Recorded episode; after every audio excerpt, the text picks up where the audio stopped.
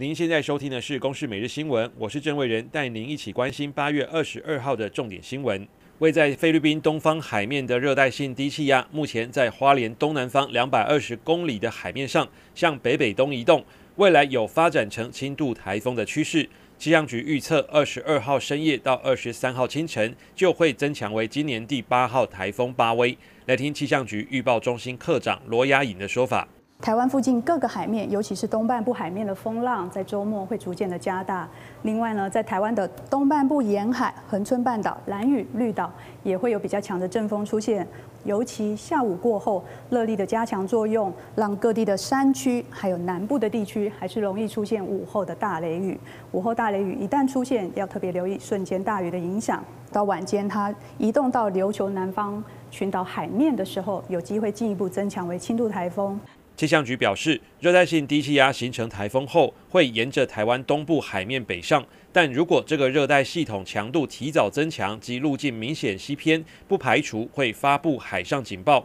无论热低压是否增强为台风，这个周末都将会以相当贴近台湾东部外海的方式北上，大环境水汽也会变多。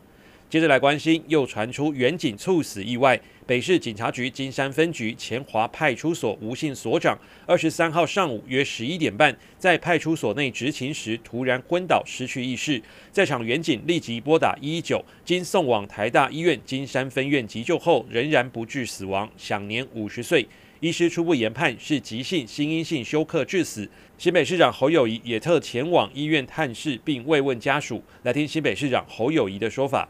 经过医生的判断，是因为心肌梗塞而死亡的。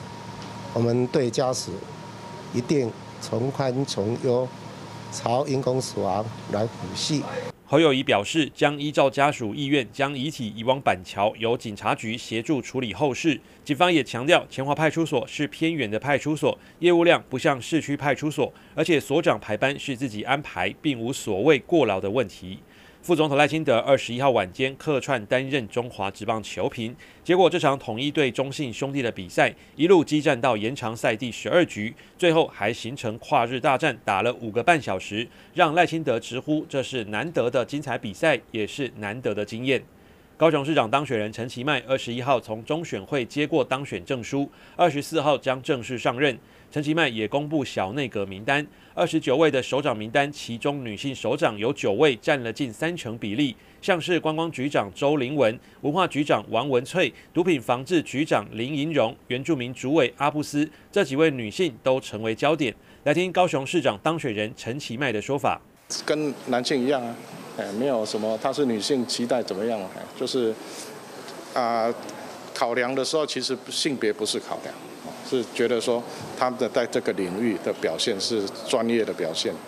另外，包括行政暨国际处长向冰河、原委会主委阿布斯都是由媒体人担任，三位副市长更是具有丰富资历，包括中央借将的罗达生担任过经济部和工业局要职，担任过高雄市工务局都发局长的林清荣也是台北市前副市长，和陈其迈的理念契合。至于史哲，更是陈局时代的新闻处长，也担任过文化局长和副市长。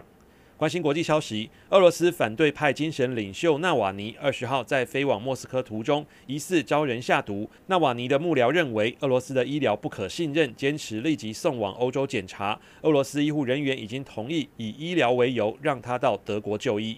以上由公视新闻制作，谢谢您的收听。